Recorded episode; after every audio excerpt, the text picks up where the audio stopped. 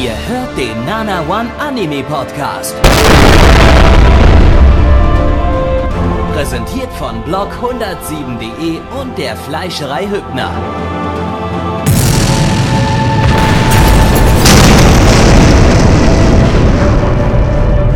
Fleischerei Hübner, denn Essen ohne Fleisch ist wie Bauschaum ohne Treibgas.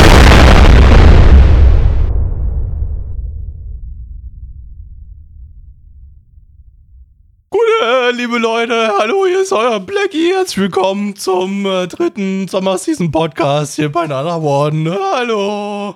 Ah, hallo Blackie, warum bist denn du schon wieder im Stimmbruch? Was ist denn mit dir passiert? ich bin der Blackie. Ja, Gute, du bist auch der Blackie. Hallo, Blackie. Hallo, ich bin auch der Blackie. Ja, Gute. drei Blackies Gute. heute. Ja, äh, ja, Blackie ist, Blackie ist äh, heute nicht dabei, der hat Corona. Ach, ich hab mich über eine Cringe-Compilation gefreut. Neu. Ah, ja, brauchen wir wieder einen YouTube-Kanal. YouTube, YouTube Ja, ne? Das ist, das ist so, dass, da, da hast du langsam ein bisschen Druck. Du, brauch, du musst mal wieder Cringe-Compilations machen. Ne? Du Kann kannst ich ja- machen, aber wo kann ich's hochladen? Und Oh, du kannst eine Audio-Cringe-Compilation machen, die wir dann in unseren Spotify-Channel reinwerfen. oh Gott. Nennt man das so, Oh. Spotify-Channel? Das nennt man nicht so, oder? Spotify Ähm, du bist als. Artist gelistet Im- im bei Spotify. Spam. Ich habe keine Ahnung. Äh, äh, weiß ich nicht. Was ist, wie heißt das? Der, der Nana One Spotify Podcast Kanal Bereich. Irgendwas. Ihr wisst, ihr wisst, was gemeint ist. Ja, da können wir eine Audio-Cringe-Compilation machen. Ich weiß bloß nicht, ob die sich dann jemand anhören wird, aber ähm, Wir können sie ja machen. ja, dann machen wir das. Super.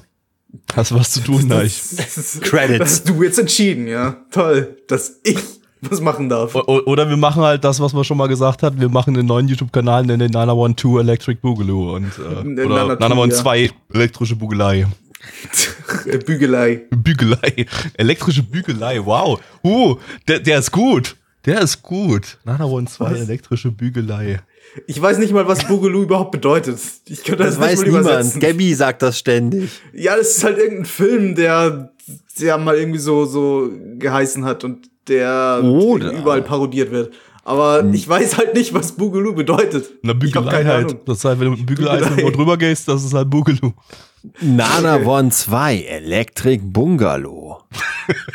Elektrischer Bungalow. Ja, fantastisch. Ähm, ja, heute haben wir noch vier Anime für euch zur, am Start, weil alle- einer hat Doppel, Doppellänge. Äh, das heißt, der Podcast wird eventuell ein bisschen kürzer sein. Äh, mal schauen. Und wir beginnen auch schon mit dem ersten Anime für heute. Und zwar ist das Tante wa Mo Shinderu. Nani? Dieser Witz, den hätte ich jetzt nie erwartet. ja, Verstehe Äh, nicht. äh, muss auch nicht. Muss nicht alles verstehen. Ja, die, die Welt ist kompliziert. Du. äh, englischer Titel ist The De- Detective is Already Dead. What? What? Und auf Deutsch, der Kripo-Beamte ist bereits verwelkt. Wie bitte? Bitte? bitte? Bitte was? Nicht mehr. Äh, lizenziert von Wakanim. Ja, Wer- irgendjemand wer- von wer- euch muss das jetzt übernehmen. Da ist schon der? Gast. Hugo. Okay, warte mal, ich muss dann ganz, ganz kurz mal Facts checken. Also, was die Detective is already dead. Nee, nee, nee, nee, nee, nee, nee, nee, äh, du musst bloß, ich geht so. bloß um den, um den Jingle zum, aber die hast du nicht im Kopf, oder? War es nicht wie Wakanim deine Mutter ihr Gesicht? Genau. Ja, Ja. ja, ja. Perfekt. Ja, ja. Bin, bin stolz auf dich. Kann man nehmen. Äh, gut, äh, eine Light Novel Adaption vom Studio Engi. Die hatten wir letzte Season mit Full Dive und 2020 mit Usaki-chan. Äh, das ist ein Studio, was irgendwie immer sehr gut animieren kann und ein paar Folgen später dann komplett stirbt. Also so wie Gonzo früher. Das klingt wie Gonzo, ja. Äh, die Light Novel läuft seit 2019, ein relativ freshes Ding noch. Und äh, ja, staffmäßig gibt's hier nicht viel zu sagen. Der Regisseur hat hier sein Regiedebüt, der war vorher noch nur als Animator zu, äh, tätig. Ähm, aber ganz, ganz wichtig, in Folge 3 gibt's Gastauftritte. Und jetzt fragt ihr euch vielleicht, was sind Gastauftritte in einem Anime? Tja, ja, es sind Gastauftritte von Hololive-VTuberinnen. Oh Gott. Ich dachte irgendwie Sprechrollen oder so. Oder Nein. irgendwelche bekannten japanischen. Es kommen die VTuberinnen äh, Shirakami Fubuki und Natsuido Matsuri, die wohl sehr, sehr bekannt sind. Also ich kann, die sagten mir zumindest vom Bild wer was, ach, nachdem ich die gegoogelt habe.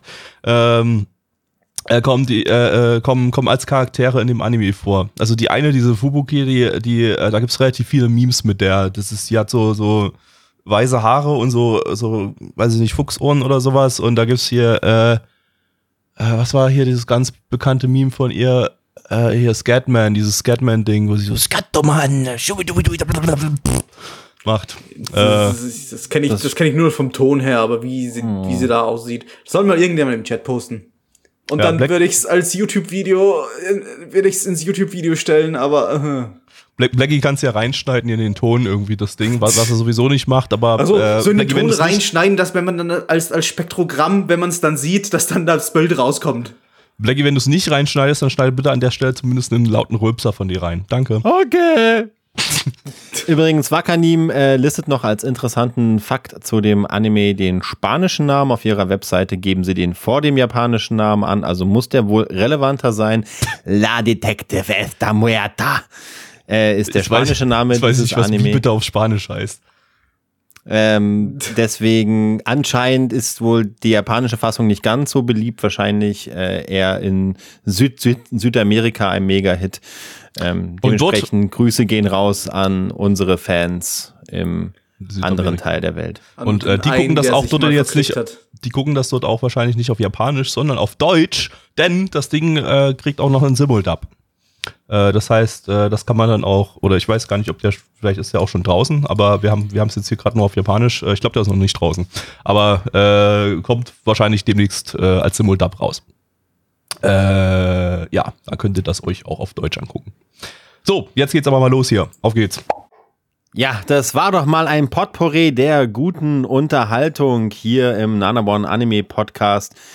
Gabby, was haben wir uns da an angeschaut? Wa- Warum Gabby? Du, du bist, du bist die Story. Du, du Das ist die Story. Verwirrungsstrategie. Okay, was haben wir uns da angeschaut? In einer Welt, stellt euch das mal vor. Ihr seid ein Junge, der immer das Talent hat, zur falschen Zeit am falschen Ort zu sein und deswegen passieren euch ganz viele seltsame Dinge. Wie zum Beispiel, dass ihr auf offener Straße entführt werdet, damit euch ein Koffer in die Hand gedrückt wird. Ihr gezwungen werdet, diesen Koffer mit einem Flugzeug ins Ausland zu transportieren. Mitten auf diesem Flug plötzlich die Durchsage kommt, ist zufällig ein Detektiv anwesend, hört man ja ständig im Flugzeugen, nur damit das Mädchen, was neben euch sitzt, sagt, ja klar, ich bin Detektiv. Und du, du bist jetzt mein Assistent und der Typ hat einen Tentakel und ich ein Gewehr mit Kugeln aus meinem Blut. Und man denkt sich, richtig geil, jetzt geht's richtig los, Fantasy Action, Count Me In. Und danach wird das Ganze irgendwie so eine ganz komische Slice of Life Detektivgeschichte, die irgendwie damit endet, dass dieses Mädchen, Siesta heißt sie übrigens, äh, dass sie anscheinend irgendwann gestorben ist, denn wir machen plötzlich einen Zeitsprung und sind plötzlich äh, vier Jahre in der Zukunft. Und äh, Kimisuka, das ist der Hauptcharakter, der lernt ein Mädchen kennen, das wiederum das Herz von Siesta anscheinend transplantiert bekommen hat. Und sie scheint ein reges Interesse an ihm zu haben. Und ja, das ist irgendwie die sehr, sehr verrückte Story der ersten Geschichte von äh, ja, wie heißt nochmal der Anime, den wir geguckt haben? Irgendwas mit The Detective is Dead. La, irgendwas, la, Tante, wa, s- muerta. Wenn Black jetzt lustig wäre, dann würde er die Storybeschreibung langsam immer schneller und schneller und schneller werden lassen. Das macht er aber nicht, weil er zu faul ist. Wahrscheinlich, ja. Äh, Ja. ja. Ich meinte, lass Siesta, lass es besser. Ich komme her und ficke dich. Mit, dem, mit der prozeduralen Generierung von Anime-Plot-Elementen oder so. Geil, ist Mafia Ja, es war viel. ja, Leute, wie fandet ihr The, The Detective is Already Dead? irritierend und nicht, weil ich ihm nicht folgen konnte, sondern äh, ja, also es, es hatte ja eine ganz seltsame Unterhaltung, einen ganz seltsamen Unterhaltungswert, aber eigentlich nur, weil man, weil man wirklich überhaupt nicht äh, sich denken konnte, in welche Richtung das jetzt geht und es auch ständig von einer Richtung in die andere Richtung gesprungen ist.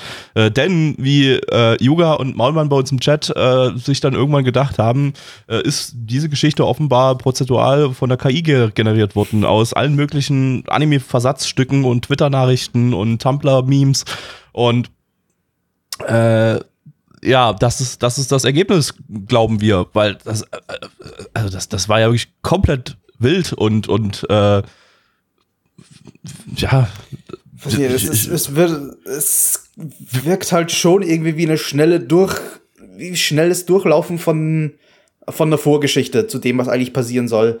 Da, Damit es halt so wirkt, ja, die beiden Hauptcharaktere, die haben da schon total viele Abenteuer erlebt und die haben total enge, eine enge Beziehung und sind irgendwie ineinander verliebt, aber doch irgendwie wieder nicht und Was auch alles komplett egal ist, weil sie am Ende die stirbt. Vergangenheit und so. Und dann ja, boah, brutal, sie stirbt, boah, voll die die schlimme das schlimme Ereignis, das auf die Tränendrüse drückt und Eigentlich, eigentlich, Ja, eigentlich, in- eigentlich in müsste Wahrheit- Blackie jetzt äh, unsere ganzen Reactions, die wir live gemacht haben, zusammenschneiden. Das wäre unterhaltsamer jetzt, als wenn wir jetzt so versuchen, das nochmal alles, alles äh, wieder, wieder äh, uns, uns äh, in, Er- in Erinnerung zu rufen, weil das Ding, das hatte, wir konnten permanent hier irgendwas kommentieren, weil das einfach alles permanent so absurd geschrieben war.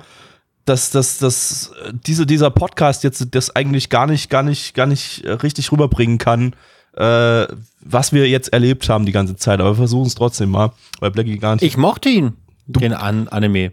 Tatsächlich, so gegen Un- Ende. hin unironisch? Mochte ich ihn. Un- ja. okay. Also, also ich muss sagen, der Anfang, den fand ich halt, der Anfang war halt so super sinnlos, weil sie soll halt am Anfang gibt es eine ganz kurze Sequenz, da wird versucht, so typisches, so ein Detektivmoment zu erzeugen. Ne? Der Detektiv packt plötzlich aus und hat über Deduktion plötzlich die ganze Lage erkannt und hat natürlich die Stofffetzen auf der Weste des Killers ähm, natürlich sofort auf die Anden zurückverfolgen können. es, es hatte, es, wusste- hat, es hatte aber da das ist halt nicht so ge gewesen, weil ja, weil, weil ihre Detektivfähigkeit eigentlich war, einfach bloß simple men menschliche Emotionen Genau, genau. deuten zu können. Aber Ja, es eigentlich es war es es kein Mensch, sondern ein Tentakelmonster.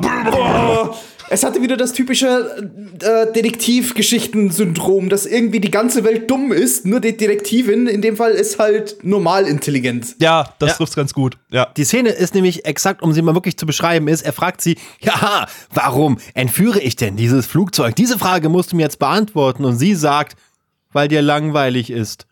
Und er sagt, Aber das hat natürlich nicht gestimmt, denn in Wahrheit spielen alle Gegenspieler und auch die Hauptcharaktere spielen 15D Unterwasser Backgammon und er hatte doch einen anderen Grund und er wollte gar nicht sterben und ugh. ja, also das, die Story ist am Anfang total verwirrend, aber ab dem Part, wo es dann so Slice of Life mäßig wurde, mochte ich es dann. Also ich glaube, das ist so ein Ding, was mit der Geschichte dann besser wird. Der äh, erinnert mich so ein bisschen an, also es ist überhaupt nicht dasselbe Thema, aber an Uran Hostel Heiß, äh, nee, Uran Host Club. Oder ein Uran, Highschool Host Club irgendwie. Genau, ja. Uran High School Host Club. Da ist die erste Folge auch richtig Banane und nach der Mitte der Serie konnte ich nicht mehr aufhören, weil das so ein genial witziger Anime war. Und ich glaube, das könnte auch hier so ein bisschen der Fall sein, dass am Anfang denkt man sich, hier wird so viel ineinander gemixt und auch nicht unbedingt gut gemischt, dass es erstmal so rüberkommt wie, also ihr hattet das vorhin eigentlich ganz gut beschrieben, dass der Autor oder die Autorin, ähm, Autor oder Autorin? Äh, Autor, soweit ich weiß. dass der Autor während des Schreibens erst dachte, ach, jetzt wäre es ganz spannend, wenn das passiert. So. Ja, ja. Und Das, es, es war, war, war, war, hat gleich vorhin beim Schauen gesagt, so, das ist einfach, es hat sich so angefühlt, als hätte der Autor so beim, beim, beim Schreiben sich die Story ausgedacht und so. Und jetzt, äh, wie so, wie so ein, wie wenn so ein Zwölfjähriger sich eine, eine, eine Story ausdenkt und einfach drauf losschreibt und so. Oh, jetzt, äh, und dann, dann ist plötzlich, kam ist das plötzlich ein Tentakelmonster. Und, dann, und, dann jetzt, und jetzt holt der Typ aus dem Koffer, holt er jetzt äh, eine Waffe raus. Und die ist die Waffe, die ist eigentlich von dem Mädchen und die, ja, die, das hat sie dem mitgegeben, obwohl das überhaupt keinen Sinn ergibt, dass Das er war die von Waffe Anfang an so geplant natürlich und nicht erst irgendwie im Nachhinein geredconnt. obwohl sie die Waffe mit dem Koffer eigentlich selbst hätte mitnehmen können, sodass der Protagonist komplett überflüssig gewesen wäre in der Denke Story. einfach aber nicht nach drüber. Es war egal. so, es war einfach so. aber Das wird wahrscheinlich auch nie erklärt, weil sie ist ja jetzt eh Danach tot. Das kommen gut. Ganz andere Sachen irgendwie kommen, kommen, kommen jetzt dann wahrscheinlich Deswegen- vor in Zukunft. Deswegen glaube ich auch nicht, dass man wirklich die, also diese Folge, diese Doppelfolge, äh, wirklich wie den Rest der Serie bewerten kann, weil ich nicht denke, dass es weiterhin so Slice of Life mäßig bleiben wird. Gerade wenn man irgendwie so den Plot kennt, wenn man irgendwie weiß, uh, jetzt kommen irgendwie so die ersten Intrigen und jetzt wird da irgendwie, vielleicht passiert auch ein bisschen mehr Action wieder und so ein Mysterium mit dieser, mit diesem neuen Charakter, diesem neuen Mädchencharakter da. Ich glaube nicht, dass es recht viel Slice of Life bleiben wird. Ich glaube, es wird eher so ein weiß nicht, Mystery. Ich, ich glaube auch, das Slice of Life-Ding, das war einfach bloß, weil die KI Thriller. dann eben an der Stelle irgendwie jetzt gerade äh, In- Inhalte aus einem Slice of Life äh, geschöpft hat und da jetzt irgendwie was eingebaut hat. Und dann ist die KI noch auf die Idee gekommen, oh ja, jetzt sind wir gerade in der Schule, dann äh, äh, gehe ich jetzt mal die KI-Route äh, im, im neuronalen Netzwerk in Richtung äh, Schulspukgeschichten. Und dann nehme ich die generischste Schulspukgeschichte, die überall auftaucht, weil die hat die höchste Trefferquote und zwar äh, Schulklogeist Hanako. Oh, was, was passiert denn noch in Schulen? Äh, Schießereien. Ach ja, das heißt, es muss ein Action-Anime werden. ja, Ja, also ich glaube, das ist tatsächlich mal so ein Ding, da müsste man echt die zweite Folge gucken, um es richtig einzuordnen. Ich glaube, was ich aber auf jeden Fall sagen kann, ähm, ich fand ihn sehr, sehr schön anim animiert. Die Zeichnungen waren sehr hochqualitativ, fand ich. Auch im Hintergrund war eigentlich immer so ein bisschen was los gewesen.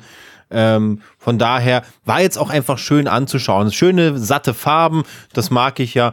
Deswegen, ähm, ich fand ihn jetzt, ja, also nicht, also ich fand ihn am Ende besser, als ich ihn nach 10 Minuten fand. Nach 10 Minuten hätte ich gesagt, boah, zwei von 10 und jetzt, glaube ich, bin ich schon ein bisschen freundlicher. 2,5 von 10. Zeug. 2,1 von 10. Oh. Naja, naja, naja Äh, gerade die Animation, die schien eigentlich eher in der Action durch. Also weniger Ja. dann im Slice of Life Teil später. Da war es dann. Ja, der Rest war Weiß sauber, mal, ob sauber über- und, und äh, hübsch gezeichnet würde. und so. Auf jeden Fall hat Juga recht. Äh, und, und halt in, in, der- in der Kampfszene dann im, im Flugzeug, da, da gab es dann schon recht krasse Animationen, die auch echt, echt hochwertig waren, wenn auch jetzt nicht so, so lang und so. Also das waren halt so, so drei, vier äh, längere, äh, kürzere Shots, die, die halt äh, cool aussahen.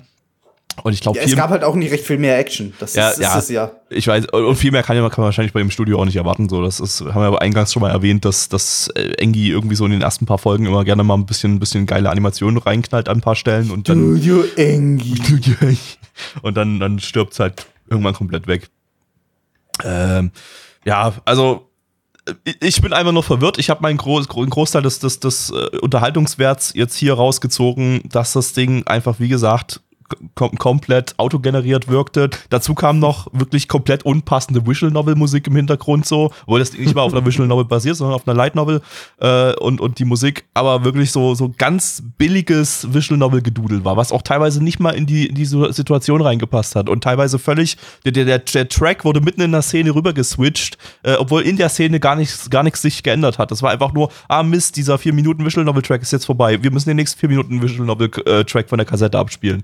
Das hat so ein bisschen, ein bisschen wie die, wie die Musikuntermalung von Chargeman Ken angefühlt. Auch wenn das jetzt wieder nur Neich verstehen wird. Schaut, Schaut Chargeman, Chargeman Ken. Das ist ein Jawohl. Erlebnis.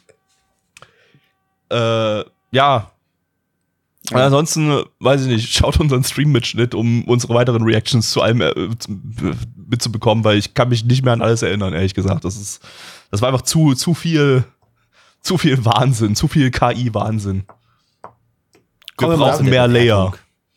Ja, ja, stimmt eigentlich. Dafür, dass ja, eigentlich ich mich an nicht viel erinnern kann. Ich glaube auch nicht, dass allzu viel passiert ist. Es ist nicht viel passiert. irg- es ist definitiv ist nicht irgendwie, ist irgendwie doch viel passiert. Es ist, ja, ja, es Ich kann eigentlich- super schwer inhaltlich ist nicht grad. viel passiert, aber das Ding ist so sprunghaft erzählt gewesen, dass eben doch irgendwie viel passiert ist, aber halt nicht viel erwähnenswertes. Wir hatten noch dann solche Monogatari-Style-Dialoge, wo der Autor sich gedacht hat, oh, jetzt, jetzt, jetzt äh, bin ich mal sehr, sehr schlau, indem ich einfach sehr lange Dialoge über, über absolut nichts schreibe. Aber die Dialoge waren halt auch nicht interessant geschrieben wie bei Monogatari und irgendwie so ein bisschen vielleicht zumindest äh, äh, ja, intelligent und, und philosophisch, sondern es war halt einfach nur blödes, langweiliges Gelaber für fünf Minuten am Stück. Äh, also, auch wenn es keine fünf Minuten am Stück waren, aber ja, es hat sich so angefühlt. Also hier war einfach alles drin. Dieser Anime, das ist der Anime, der alle anderen Ani modernen Anime enthält. Das ist wie Anime. Das ist Anime The Animation, genau. Ja, wirklich, da ist alles mit drin. Also, ja. Also wenn ihr jetzt noch nie einen Anime gesehen habt, einen modernen Anime, dann guckt euch den mal an. Da habt ihr so eine, so, eine- so eine Sammlung an allem, was es so an Anime-Tropes gibt und das allein in der ersten Folge. es fehlen Ja. eigentlich bloß noch Mechas. Stimmt, die haben Und die kommen noch, bestimmt genau. noch. Die kommen in Folge Wenn 2 man, dann. wenn man den Anime dann kennt, dann sind alle anderen An Anime langweilig, denn das hat man eh schon gesehen in, in Genau, da, da sagt ihr dann zu jedem Anime, ah Mist, die machen Den doch Ding bloß halt. die Detectives Already Dead nach. ja, ist alles eine billige Kopie. nee. Okay, So. wir kommen zur Bewertung. Äh, ich gebe. Ah, nee, eine, wir müssen das mal hier ansagen. Äh, ich, ich mach mal. Ähm, auf MyAnimeList hat dieser Anime eine 7,66 bei 19.273 Bewertungen. Stand der Bewertung ist der 15.07.2021. Unsere Community gibt mit 12 Bewertungen eine 4,0 glatt. Äh, und jetzt darf bitte Yuga ansagen. Ich gebe, tendiere, ich würde eigentlich ganz gerne sieben von zehn geben, aber ich glaube, dass es ab der zweiten Folge nochmal einen ziemlichen Turn geben wird. Also gebe ich eine sechs von zehn. Okay. Äh, Der nächste. Achso, ja, du pingen. Ja, okay. Ich gebe eine 4 von 10, weil mich, also es hat halt so einen sehr, sehr merkwürdigen Unterhaltungswert, weil ich einfach, äh, weil ich einfach wissen wollte, was, was wird als nächstes generiert. Ähm, aber es war, es war ein Clusterfuck und eigentlich fand ich es erzählerisch ziemlich scheiße. Aber wie gesagt, es gab einen kleinen Unterhaltungswert und den kann ich dem Ding nicht absprechen. Nein. Ja, äh, ich, äh, ich ficke euch mit der 4 von 10. Und dem Satansschuh. Dem, dem, dem Satans 4 von 10. Was nicht KS Mafia ist, aber egal. Doch, sicher. War, KS Das Mafia? KS Ach, das stimmt, Mafia. KS Mafia Ja, war, ja, Mafia, war, ja- war ja. das ist sogar dasselbe Ah, Lied. Das ist dasselbe. Ja, sorry, ich habe gerade irgendwie was durcheinander gehauen und irgendwie an Dennis Daniel 344 normal gesagt. mein, Kopf, mein Kopf ist gerade zu einer KI geworden, die alle, alle Trash-Hip-Hop-Songs aus von vor 15 Jahren durcheinander Mhm. haut. Ja, der, der nächste Schritt ist dann, ist dann, äh, eins, zwei, Haferbrei. Oder so Und da irgendwelche Lieder singen, die mein singt. Sonnenlicht, Ne ich suche dich und vermisse dich. Ähm, okay, wir kommen zum zweiten Anime heute und äh, das ist der Anime, warum Yuga hier überhaupt dabei ist, weil er hier sein fantastisches Resident Evil Wissen mitbringt und damit habe ich auch schon gespoilert, was es gibt. John Cena, oh, die es Animation gibt Sandwiches. und Sandwiches. Äh, wir schauen jetzt äh, Biohazard Infinite Darkness im internationalen Titel Resident Evil Infinite Darkness. Zu Deutsch. Ortsansässige Sünde. Grenzenlose Undeutlichkeit. Äh, Exakt. Besser kann man es nicht toll. übersetzen. Lizenziert von Netflix. Was macht Decky immer bei Netflix? Netflix, Leute. Netflix, Leute.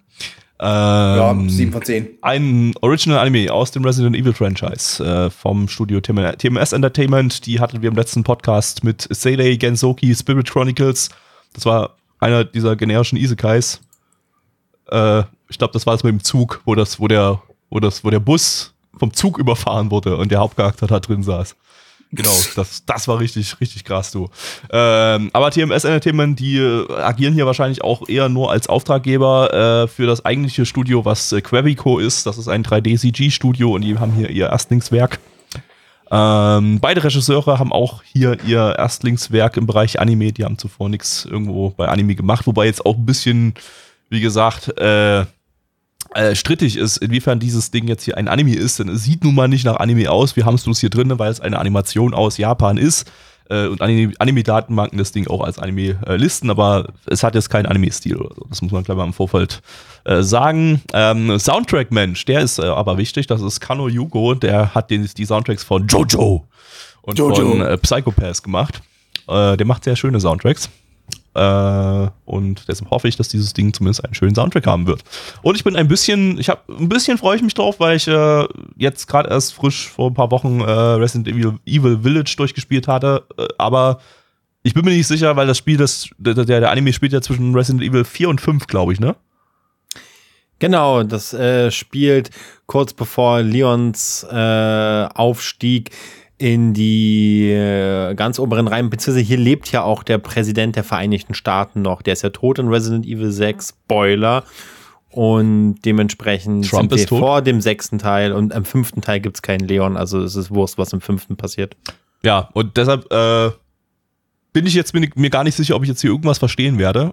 Äh, denn ich habe ja nur Resident Evil 7 und 8 gespielt. Und Damit wirst du exakt gar nichts verstehen, weil Nice. das ist, dann bist du komplett außerhalb des Kanons. fantastisch. Sehr schön. Äh, da, da freue ich mich sehr drauf jetzt. äh, ab geht's. Niemand hier kennt Jill Sandwiches. Ich nehme alles zurück, denn Hyuga wusste doch, was ein Jill Sandwich ist. Juhu, ich freue mich und so, weil ich mich so freue, darf er jetzt erklären, worum es ging in dieser ersten Episode von 4 über Resident Evil und dicke Vampir-Damen. Denn es In einer Welt. Ja. in der im Jahr 2000 ein Helikopter in einem seltsamen Krieg in Penamstan, das ist irgendwie ein Land zwischen Amerika und China, keine Ahnung, abgestürzt ist. Äh, typisches Nahe Osten Kriegsszenario. Plötzlich Soldaten werden zu Zombies. Zack, wir sind im Weißen Haus. Zack, da sind auch Zombies. Zack, da ist Leon. Zack, da sind alle tot. Die Chinesen sind dran schuld, denn die führen einen Cyberkrieg gegen die USA. Deswegen schicken wir jetzt ein paar Leute mit dem U-Boot rüber. Das ungefähr ist die Story der ersten von vier Folgen von Resident Evil Infinite Darkness, eine Serie, die zum Jubiläum des Resident Evil Franchises, der Marke Resident Evil, produziert wurde von Netflix als Anime-Serie. Und der Hype war ja erstmal groß. Hey, es gibt Netflix-Anime über Resident Evil. Und dachten, yeah, richtig geil. Und ich muss ja sagen, ich bin ein ganz großer Fan der CGI-Filme, die von, von Capcom in Auftrag gegeben wurden. Damnation, Vendetta. Äh, es gibt insgesamt drei Filme, die sind alle drei gut.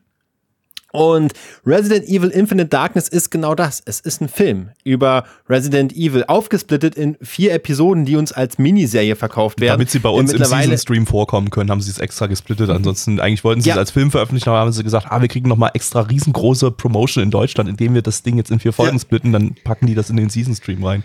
Das ist der Trick. Aber also das war tatsächlich war wirklich so. Das war im Headquarter von Capcom und dann äh, da meinte der Direktor Ichiro Has Hasumi meinte, ja, ich habe die Idee, ein neuer Resident Evil Film. Und dann drehte sich der CEO von Capcom nur um und sagte nur ein Wort. Nun. Und also und ja, nee, also das Ding ist, im Endeffekt ist es ein Film in vier Teile geschnitten. Wir wissen doch mittlerweile, es wird keine zweite Staffel geben. Es ist nicht der Einstieg in eine größere Serie.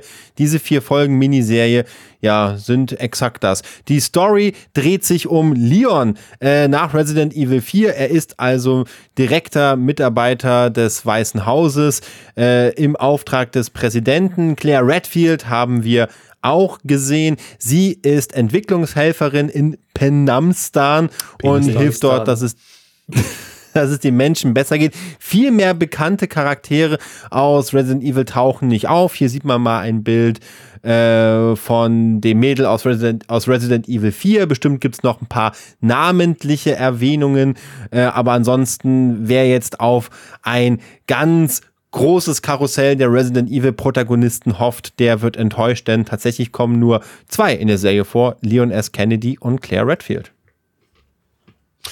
Ja, ich kenne alle diese Namen.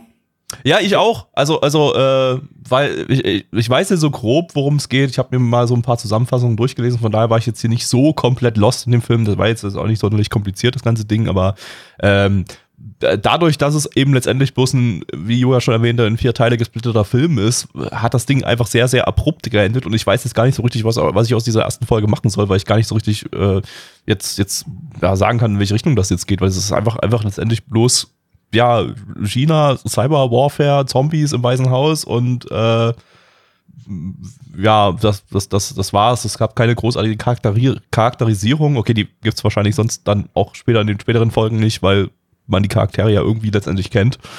Ähm, ansonsten, ja. Ich meine, es war jetzt nicht verwirrend, wenn man die Charaktere nicht gekannt hat.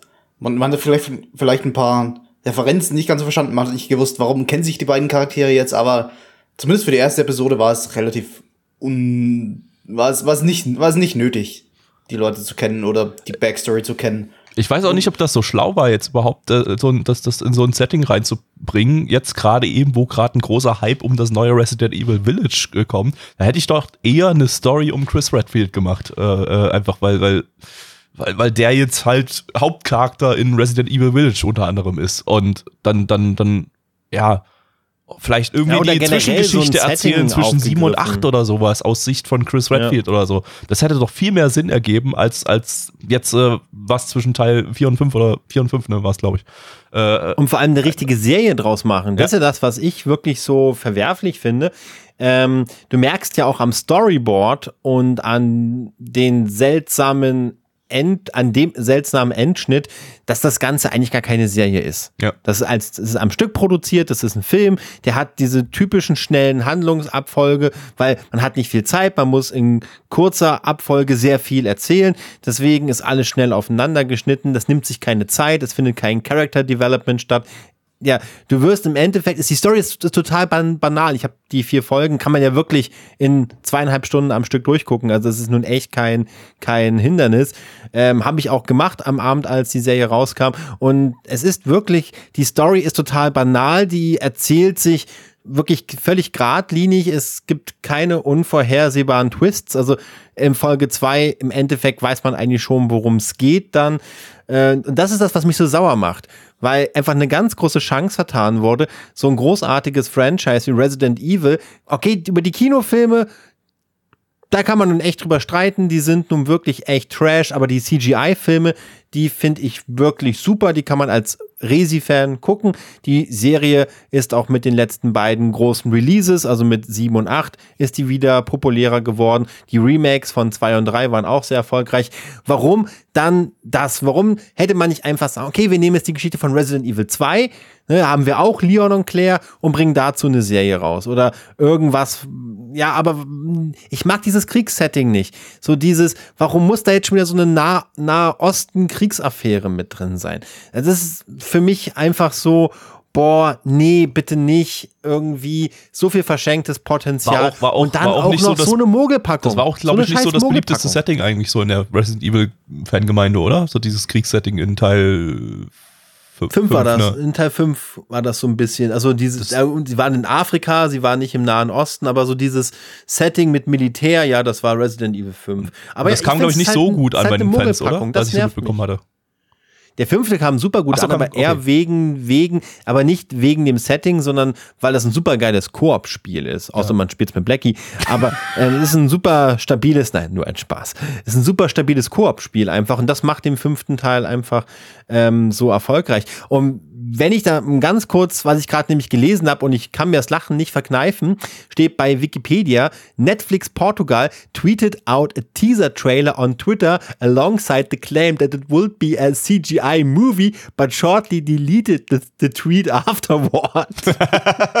also da hat Okay, jemand okay. schon bei Netflix gecheckt und dann kam aber wieder na- Capcom und hat gesagt, kann doch mal bitte einer an Nana One denken. Ich kann es mir aber auch nicht anders Serie. erklären. Ich kann es mir gerade ehrlich gesagt nicht anders erklären, als dass die jetzt hier bei uns hier gefeatured werden wollten im Podcast, weil ansonsten gibt es ja eigentlich keinen Sinn, äh, da, da, da, da, daraus eine Serie zu machen, weil Netflix die hat am doch auch gleichen Filme. Tag released wird. Ja, das ergibt doch überhaupt keinen Sinn. Netflix hat doch Hätten sie Filme. wenigstens, so es ist so eine Woche Zeit, dann hätte ich noch verstanden, dass man sagt, okay, man will diesen Spannungsaspekt. Aber heutzutage als Serie bei Netflix solltest du 45 Minuten pro Folge haben und acht bis zehn Folgen. Alles andere ist für mich keine Serie. Zumal, zumal Netflix ja die Credits am Ende sowieso automatisch immer skippt, wenn du nicht eine Taste drückst. Das heißt, du hast ja quasi trotzdem irgendwie einen Film daraus. Also es ergibt komplett keinen Sinn, da, da, dass, dass Ja. das jetzt eine, eine, eine Serie ist.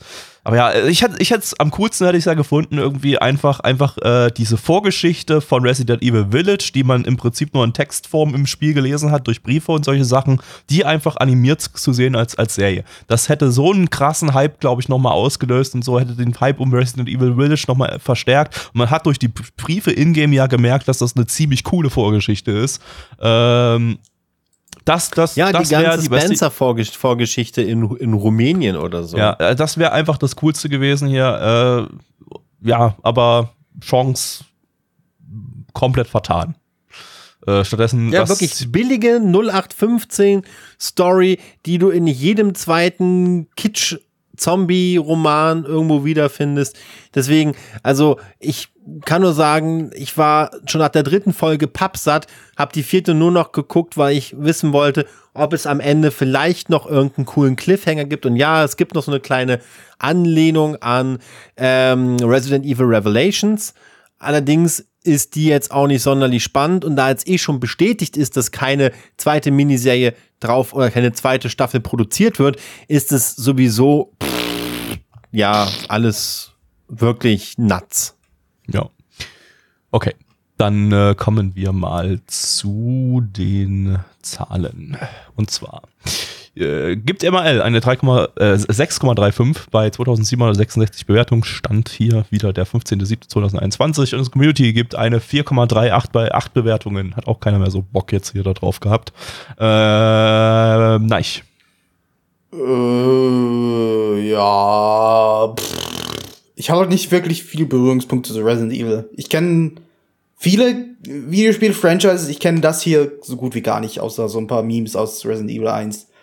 Äh, ja, abgesehen davon, dass es, eh, dass es sich wirklich, ja, das, ich, ich stimme dazu, es fühlt sich wirklich an wie ein Film. Weniger wegen dem Schnitt am Ende. Das kenne ich auch aus anderen Serien, dass so, so Cliffhanger-Schnitte mit, mit derselben oder ähnlicher Musik läuft und da so, so Spannung aufgebaut wird für die nächste Episode. Äh, aber das ganze Storyboard fühlt sich sehr nach Film an, das stimmt. Äh, abgesehen davon fand ich's okay. Sechs, naja, naja, fünf von zehn. Äh, Gabby. Äh, ja, weiß nicht, ich fand es relativ belanglos. Irgendwie vier von zehn oder so. Yoga. Ja, vier von zehn gehe ich mit. Also vier Punkte auch echt nur, weil es Resident Evil ist und weil zumindest ähm, die Story einigermaßen dem Kanon folgt und nicht so eine, so nicht so ein komisches Ding ist wie diese Kinofilme. Blackie? Was? Ja. Jetzt hätte irgendeiner von euch Blackie machen müssen. Ja, gut, äh, ja, ich bin's Blackie, ich fand den auch scheiße. Vier von zehn. Was wahrscheinlich wirklich seine Bewertung ist. Ja. Äh, der, der hat ja auch schon hätte gesehen. Regie führen sollen.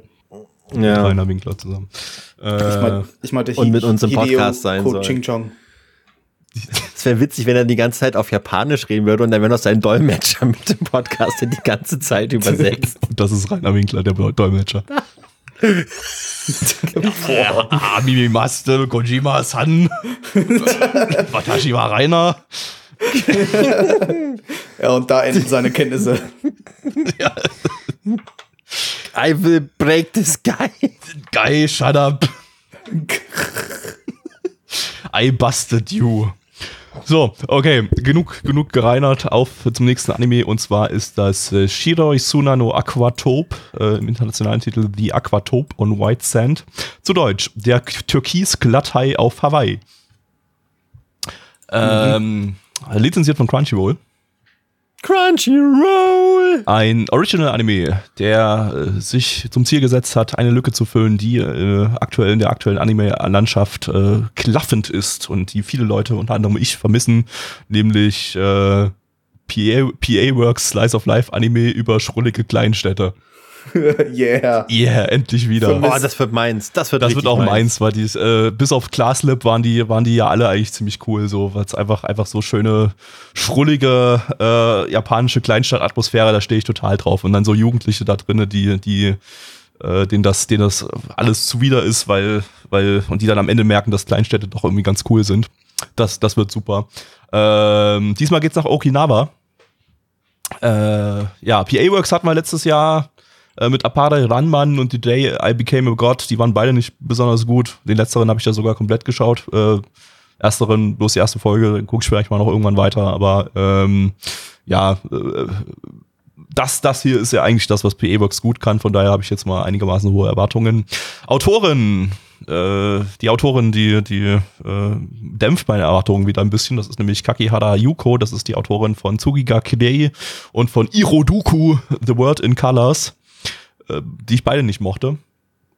Die aber doch einige mochten. Also, äh, ja, mal schauen.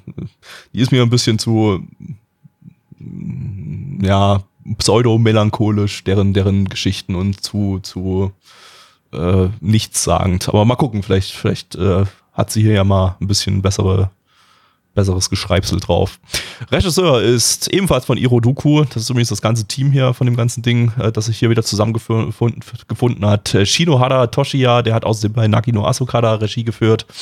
Äh, und auch die Charakterdesignerin Akiyama Yuki äh, ist hier wieder von Iroduku dabei, was man auch relativ deutlich sieht, dass äh, und ich weiß, der heißt eigentlich Irosuku, bevor jetzt hier jemand gleich äh, Beschwerde bei uns einreicht beim, beim Podcast Kartell.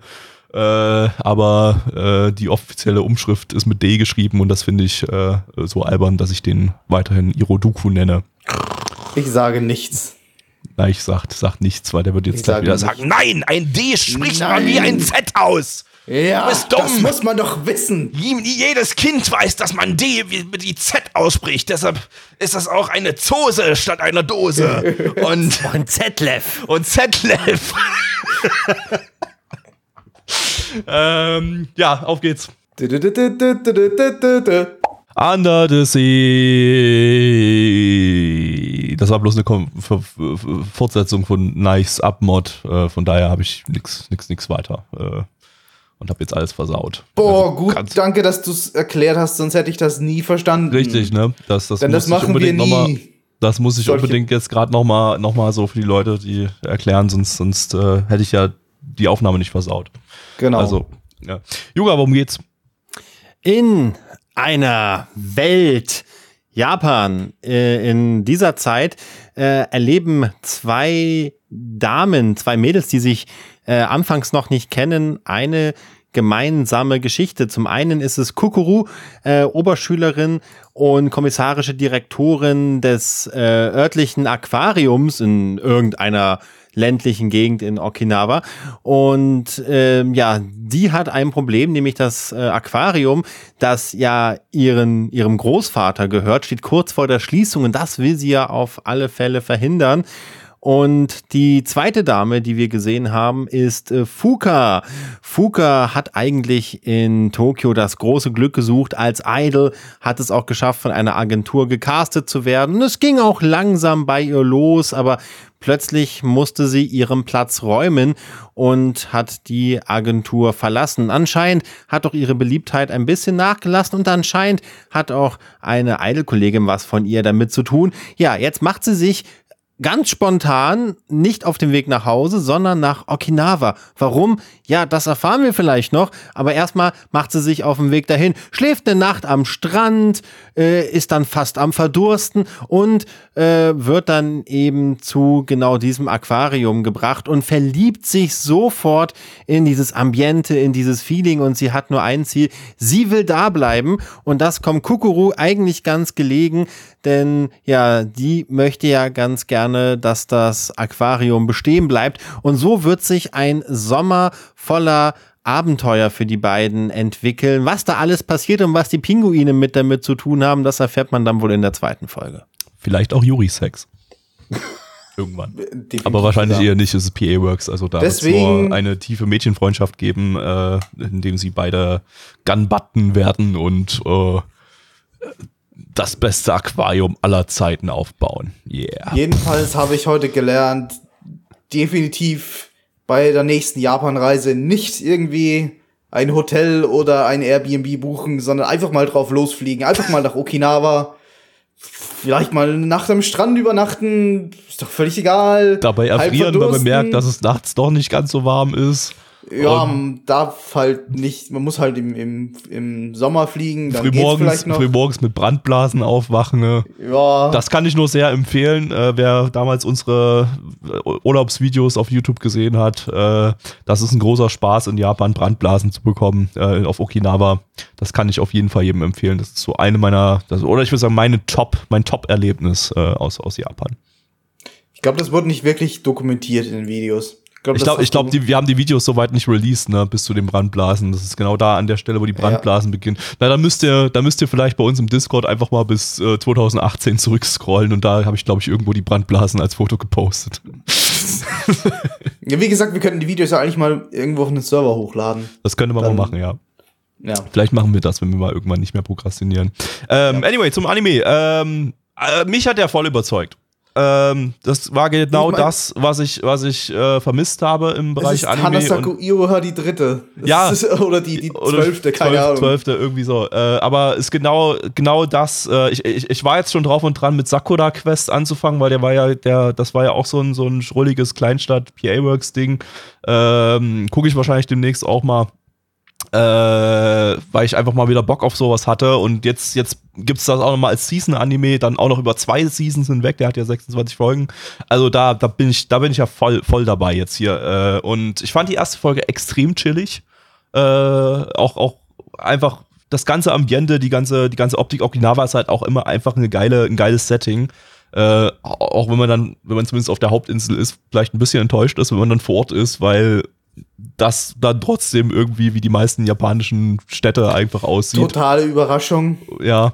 Äh, aber außerhalb gibt's dann doch, wenn man, wenn man so ein bisschen nah am Strand ein bisschen, bisschen erkundet, findet man Ja. trotzdem ein paar, paar richtig coole, coole, coole Sachen. Aber man Äh, merkt es trotzdem selbst im Anime, dass eigentlich Okinawa als Feriengebiet total romantisiert wird irgendwie. Das Ja. überall ist, ist schön, wunderschönster Sandstrand und alle Leute sind gut drauf, obwohl sie so ein bisschen ländlicher leben und Na, weil, weil immer, weil's, weil halt meistens die, die Animes nicht in den, in den, auf der Hauptinsel spielen, sondern äh, auf den Nebeninseln, wo es halt wahrscheinlich wirklich Ja. so ein bisschen in die Richtung geht.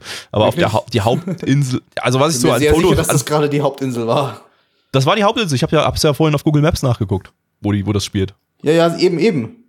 Ja. Ja, das war die Hauptinsel. Ja. Ziemlich sicher, ja. Genau, genau. Also das da- da- und und ja, Aber da, dass das Anime, die auf Okinawa spielen, wirklich immer auf Nebeninseln spielen, das kann ich mir fast nicht vorstellen. also ich hatte mal nachgeguckt bei Non Non Biori bei dem Movie, äh, da der spielte auf einer Nebeninsel, da wurde die die Insel erwähnt, auf der es spielt. Okay, Äh, ja, da ist es halt eine Ferieninsel, aber so, da wo die meisten Leute leben, das ist auf der Hauptinsel von Okinawa. Ja, ja, na klar, na klar. Aber, aber äh, ich, ich glaube, was halt immer so rom- romantisiert dargestellt wird, das ist, das sind halt wahrscheinlich so die, die Nebeninseln. Ja, das ist ganz Okinawa.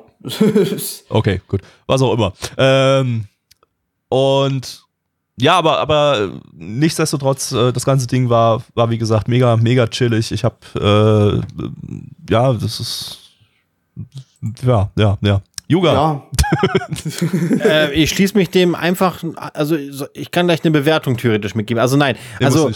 Ähm, ich fand den wirklich ähm, super gut. Also mich hat er auch komplett abgeholt. Ich fand die Animation war schön, wieder sehr satte Farben, sehr detailreich. Überall ist ein bisschen was passiert. Man konnte viel erkennen auf den Bildern. Ich finde die Story ganz witzig. Ist halt genau dieses Slice of Life Ding. Also den werde ich mir, glaube ich, auch äh, weiter anschauen. Also der hat mir wirklich sehr, sehr gut gefallen. Ja, hat er, hat er auch ein paar humorvolle Szenen, wo, wo sie dann zum Beispiel Ja. bei dieser, bei dieser äh, Scammerin war, mich betrogen. ja, bei, Sehr einer, gut. bei einer Wahrsagerin, die sie eigentlich scammen will und dann, dann erzählt sie die halbe Lebensgeschichte und so. Das äh, Und wird von ihr gescammt. und wird von ihr gescammt, ja. Also äh, einfach sympathische Charaktere, sympathische Stimmung, das ganze Ding, äh, ist so ein, so ein Wohlfühl-Anime. Da, Ja. das, das gibt's leider heutzutage viel zu selten. Slice of Life ist so ein bisschen ein, ein Genre, das, äh, ja, das man kaum noch findet. Von daher schön, dass zumindest PA Works sich mal seiner Wurzeln wieder jetzt besinnt und äh, zählt Ja. sowas streng genommen überhaupt zu Slice of Life, wenn eigentlich nicht so der typische Alltag, sondern eher der, der ungewöhnliche Alltag einer oder von mehreren Hauptcharakteren bezeichnet. Also Ist ja trotzdem Slice of Life, erste, ist ja trotzdem das erste Alltag. Genre, das erste Genre, an das ich denken würde, falls man das als Genre bezeichnen will, würde ich sagen, es ist Coming of Age. Es ist halt so eine so eine Aufwachsgeschichte, die so das würde ich bei Hanasaku Iroha sagen, weil da waren die ja alle 15, 16 rum. Ja, aber, hier- das hier ist ein Hanasaku Iroha-Klon. Ich meine, das, Ja, aber, das, aber, das aber ist schon hier ist, offensichtlich. aber hier ist ja die Hauptcharakterin, was ja schon eher das, das Idol ist, da da ist sie ja, ist sie ja, Ja, aber es ist halt aber selbst. die sind alle 18, ne? Das sind auch die Kukuro, sehe ich gerade Ja, im also Text. ich finde so Äh, Coming of Age ist für mich auch Da, nicht. geht, da geht's ja nicht darum, dass sie wirklich physisch älter werden, sondern dass sie sich selbst in einer gewissen Art finden und da selbst äh, erwachsener werden. Ich verstehe, was quasi. du meinst. Das kann noch Coming-of-Age-Element. Also ich finde, die erste Folge war, aber das kann doch definitiv Elemente kriegen, weil für mich bedeutet Coming-of-Age eben, dass jemand, der noch so, keine Ahnung, so wild und ungeordnet und eher impulsiv ist, dann eher so sein Ziel und seine Bestimmung im Leben findet. Das war jetzt vielleicht bei ihr so ein bisschen, aber ja, also das kann, glaube ich, schon noch kommen. Also mit den Folgen dann. Ja, wobei man halt sagen Wobei, muss, es ist- es ist, es ist ja eher eine Story, die schon eher wieder im Arbeitsumfeld spielt. So die Haupt, die, die, die Haupttante da, die war ja schon als Idol beruflich tätig. Äh, das, das, Ja, das, wie gesagt, ich, ich würde Coming of Age jetzt nicht aufs, aufs Alter oder so zu, Mhm. zuordnen. Es gibt auch Coming of Age Geschichten, die spielen, während die Charaktere schon im, auf der Uni sind oder was auch immer. Oder eben schon halb im Arbeitsleben stehen. Oder schon in einem Bein im Grab stehen. ja. jetzt habe ich die Erkenntnis. Oh. Genau. Eine Coming-of-Age-Geschichte mit mit 80-jährigen Rentnern, Yeah. die noch nicht das Ziel im Leben gefunden haben und noch wirr durch die Welt irren, weil sie aus dem Altenheim ausgebrochen sind. Irre durch die Welt wirren. Oder sie gehen einfach noch immer zur Schule und weil sie einfach nicht rauskommen. Sind einfach zu Auch dumm. das kann passieren bei Coming of Alzheimer. Age Gate. Ja. Nee, am, am, am, am Ende ist es einfach, am Ende ist es Wortklauerei. Es ist Ja. Hanasaku Iroha 2 oder 3. es ist ein, es ist 15. ein Slice of Life Anime in chilliger und das ist die Hauptsache. Ja, und genau. äh, das äh, ist schön, dass Ja. das existiert. Stimmt. Und ich werde es weiterschauen. So, ähm, ja, kommen wir zu den Zahlen. Ähm, MyAnimeList gibt eine 7,6 bei 5342 Bewertungen. Stand immer noch der 15.07.2021. Wir sind noch keinen Tag vorangeschritten. Ähm, unsere Community gibt eine 5,92 bei 12 Bewertungen. Da haben wir da ein paar mehr abgestimmt als bei Resident Evil. Äh, ich gebe eine 8 von 10. Ich steig ganz hoch ein.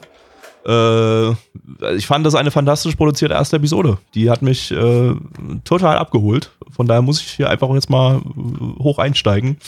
Ähm, PA Works hat ja in der Verga- Vergangenheit durchaus immer mal wieder was verkackt. Von daher bisschen Vorsicht ist da noch dabei, aber ich habe jetzt einfach mal hohe Hoffnung. Äh, und hat mir auch viel besser gefallen als die anderen Sachen, die die Autorin bisher geschrieben hatte. Äh, ja, super. Äh, Yoga. 8 von 10 gehe ich mit. Selbe Argumentation. Nice. Äh, damit wir nicht gleichgeschaltet sind, 12 von 10. Nee, äh, nee, äh, 7 von 10. Also, kann jetzt auch keine große, keinen großen Fehler an dem Anime entdecken, aber ich bin eh ein, ein, ein Fünkchen skeptischer, was dieses Genre, dieses, wie man es auch immer bezeichnen will, betrifft, als ihr zwei. Ja, 7 von 10. Okay. Wir kommen zum letzten Anime für heute und das ist der zweite CGI-Anime heute. Die heutige Sendung ist sponsored by X-Arm. Und zwar die Side Träumer, nee, die Side Traumerei, The Animation. Das ist kein, keine R-Pünktchen darüber. Tr- Traumerei steht da. Zu Deutsch, beschließen Dreamery. Wow. äh, lizenziert von Crunchyroll. Crunchyroll. Habe ich das beim letzten. Anime überhaupt gesagt? Alkohol. Wenn nicht, dann auch, das weiß doppel, ich. Crunchyroll. Crunchyroll, also Aquatop ist auch von Crunchyroll. Ähm, ein Mixed Media Project, be- bestehend aus einem Mobile Game, das noch nicht erschienen ist, und einem Anime, der jetzt schon erschienen ist. Ähm, der Anime ist produziert vom Studio Sansigen, ein CGI-Animationsstudio. Das hatten wir letztes Jahr mit Sakura Wars, The Animation und D4DJ First Mix. Ähm, Autor Press ist F to pay respect. Sasuke Wars. Sasuke Wars. Naruto Wars. Ähm, Autor ist. Onogi Hiroshi, das ist der Autor von Noain und von Oh. Arjuna. Der lief ja auch in Deutschland ähm, bei Vox oder so. Wo lief Arjuna? Keine Ahnung. Ich habe den, ich habe irgendwie auch eine Folge oder so davon, glaube ich, Ahnung. gesehen, aber äh, war, glaube ich, auch von Gonzo. Ich glaube, der lieber lief auf dem Kinderkanal oder so. Arjuna, Bestimmt. warte, ich gucke kurz nach. Hier, 2001. Und der lief auf Vox und Viva. Genau, der lief ziemlich lange, von 2003 bis 2006. Äh, erst auf Vox äh, und dann in der Anime-Nacht als Omu noch. Ah, okay. Und bei Viva dann mit Dub. Interessant. Ja, aber ich habe keine Er- Erinnerung mehr an Arjuna. Äh, alles vergessen. Äh, wo war ich stehen geblieben? Regisseur. Der Regisseur ja, hat CG-Regie bei Gundam Double O gemacht. Und ansonsten nicht viel. Äh, der Soundtrack-Mensch ist noch interessant. Das ist Tanaka Kohei. Der hat bei Gunbuster und bei Hyoka äh, die Soundtracks gemacht. Also bei Hyoka wahrscheinlich irgendwie die klassische Musik ausgesucht, die da abgespielt wird. Äh, Ja, mehr gibt's nicht zu sagen. Auf geht's. Das die in die Side steht für dies Nuts. So, Gabys Kreditkarte ist geleert. Wir sind wieder zurück in der wunderbaren Umgebung unseres Nanamon Podcast Studios. Ja, Im ein Bratwurstmobil. interessanter Anime, den wir da gerade gesehen haben. In einer Welt während der industriellen Revolution war es in Irland und Großbritannien die Aufgabe der sogenannten Knocker-Ups, morgens durch die Straßen zu gehen und die schlafenden Menschen aufzuwecken, damit diese rechtzeitig auf der Arbeit erscheinen. Im Shibuya der Gegenwart, Schauplatz von D-Side Traumerei wie Animation, hat der Begriff eine neue Bedeutung erhalten. Die Träger dieses Titels bekämpfen Albträume, die sich der niederen Instinkte und Verlangen ihrer Würde bedienen und in die reale Welt einzudringen versuchen. Und wenn ihr euch denkt, ja, äh, fick doch die Hände, das haben wir doch gerade gar nicht gesehen, das sah doch ganz anders das aus hier? Das sah ja eher aus, als würde ich Honkai Impact spielen. Dann seid ihr genauso ver verwirrt wie ich. Und als ich diese Beschreibung hier gelesen habe, dachte ich, ich muss sie euch einfach vortragen, denn sie beschreibt überhaupt nicht das, was wir gerade ge gesehen haben. Denn entweder haben wir nicht richtig aufgepasst oder die Story ist einfach konfus as fuck. Gabi, was ist deine Meinung? Also der Hauptcharakter war auf jeden Fall der Schwängere. der Knock-Upper. Oder Knocker. Knock, knock, knock, Knocker. ja, Der Knockouter. Knock, knock, der Knocker-Up. Der Knockouter. Der Schwängerer. Der- Der Knockouter. ja, ja. Ähm, ja, das war eine Das war Gacha Seelenlose- Man. Das Gacha Man, ja. Das war eine seelenlose Gacha-Game-Werbung im Prinzip, in der eigentlich nur gezeigt wurde, welche Charaktere und welche tollen Waffen man rollen kann in einer völlig belanglosen, irrelevanten Action-Story, die ja, für die, auf die niemanden Fick gibt, weil es hier halt einfach uninteressant ist und einfach nur daraus besteht, dass irgendwie Paralleldimensionen und Monster und Welt äh, und die, die in unsere Welt reinkommen und was weiß ich, keine Ahnung, Ich meine, uninteressant. man komm schon, die Hauptcharaktere waren doch total interessant. Wir haben den Hauptcharakter, der Typ, der von nichts eine Ahnung hat, aber irgendwie eine Superpower hat. In Klammer wahrscheinlich Geld. Und wir haben das Badass-Mädchen. Und wir haben das Badass-Mädchen Nummer zwei. Und wir haben das Badass-Mädchen Nummer drei. Und wir haben Grundschülerin, Grundschülerin Nummer eins, die auch zwei, das drei und Mädchen ist. Ja. Ja, wir haben uns auch schon überlegt, ähm, wie das Ende aus, aussehen wird. Und zwar muss dann der Hauptcharakter eine mächtige Genki Dama beschwören, die ihre Energie daraus zieht, dass einfach alle Menschen der Welt ihre Kreditkarten hochhalten und er sich mit dem Geld dann einen mächtigen Energieball zusammenkauft, um den Endgegner zu besiegen. Menschen der Welt, verleiht Und der eure Kraft, euer Geld. Und der Endgegner ist Jeff Bezos. der vom Mond herab herabgeschwebt ko kommt. Und Oh, dann, bei und dann Killer erst, und dann erst, wenn sie ihn besiegt haben, dann haben sie Kapitalismus final besiegt.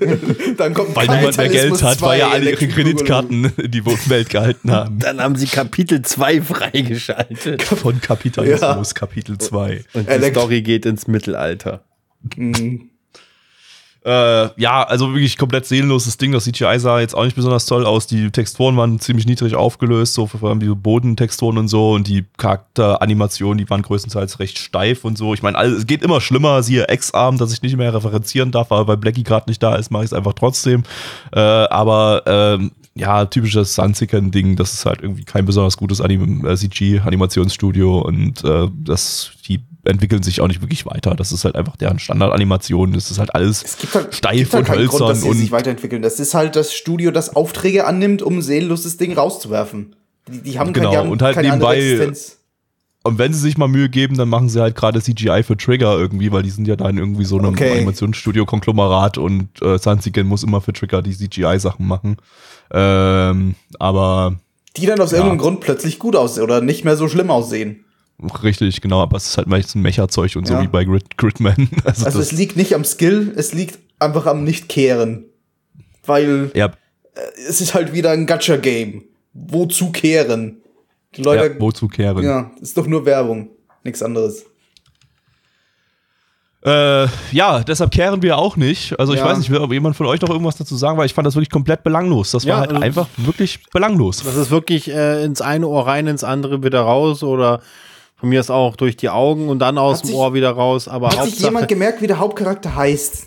Einfach nur seinen äh, Namen. Ruhei, Der aber das, das Schwängerer. weiß ich nur, weil Der ich gerade, weil ich gerade Discord offen habe, wo der Ani, der Anilist äh, äh, Vorschau-Text offen ist. Ruhei. Ruhei. Oda, Nobunaga war der Hauptcharakter. Das ist Oder Bruder Chong. Brudermann. Bruder von Masamune und Watanabe Ching Chong. Ja. Auch genannt der, der Swaggler. Schwängerer. Der Schwängerer, der Swag-Schwängerer. ähm, ja, was auch immer. Äh, braucht ihr euch nicht angucken. Ist nicht Nee. zuletzt äh, der schlecht bewerteste Anime auf MRL diese Season. Ähm, also ich meine, wenn es nicht schlimmer wird als das Ding, dann ist die Season zumindest für den Rest äh, der Season schaubar.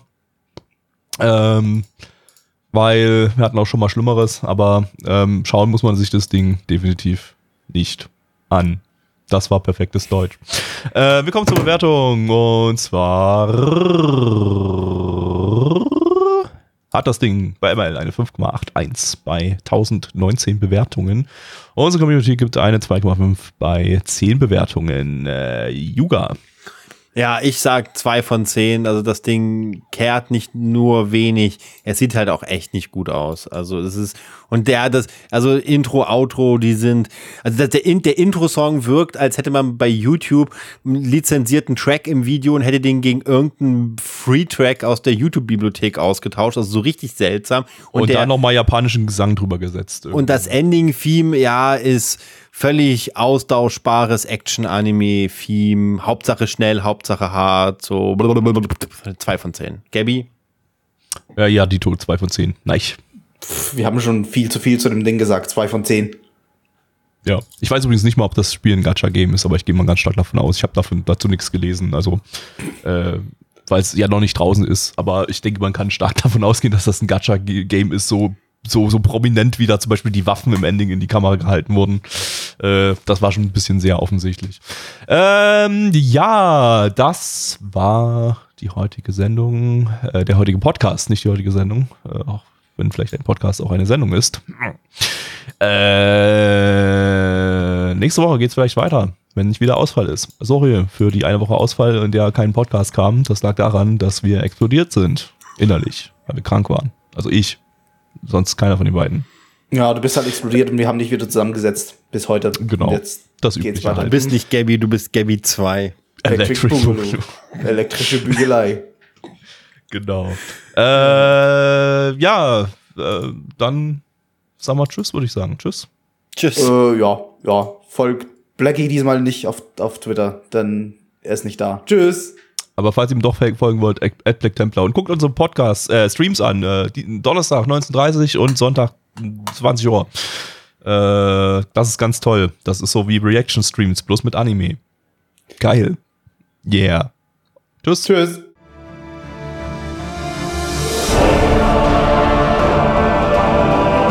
Unser Podcast-Archiv sowie die Statistiken findet ihr unter nanaone.net slash podcast.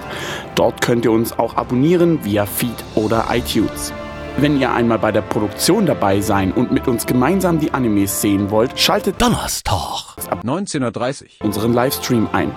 Wollt ihr uns etwas Gutes tun, schreibt uns euer Feedback in die Kommentare, macht unseren Podcast bekannt und bewertet uns auf iTunes. Das Lied im Intro und Outro hat den Namen Darkness und ist von Fabio Confalone.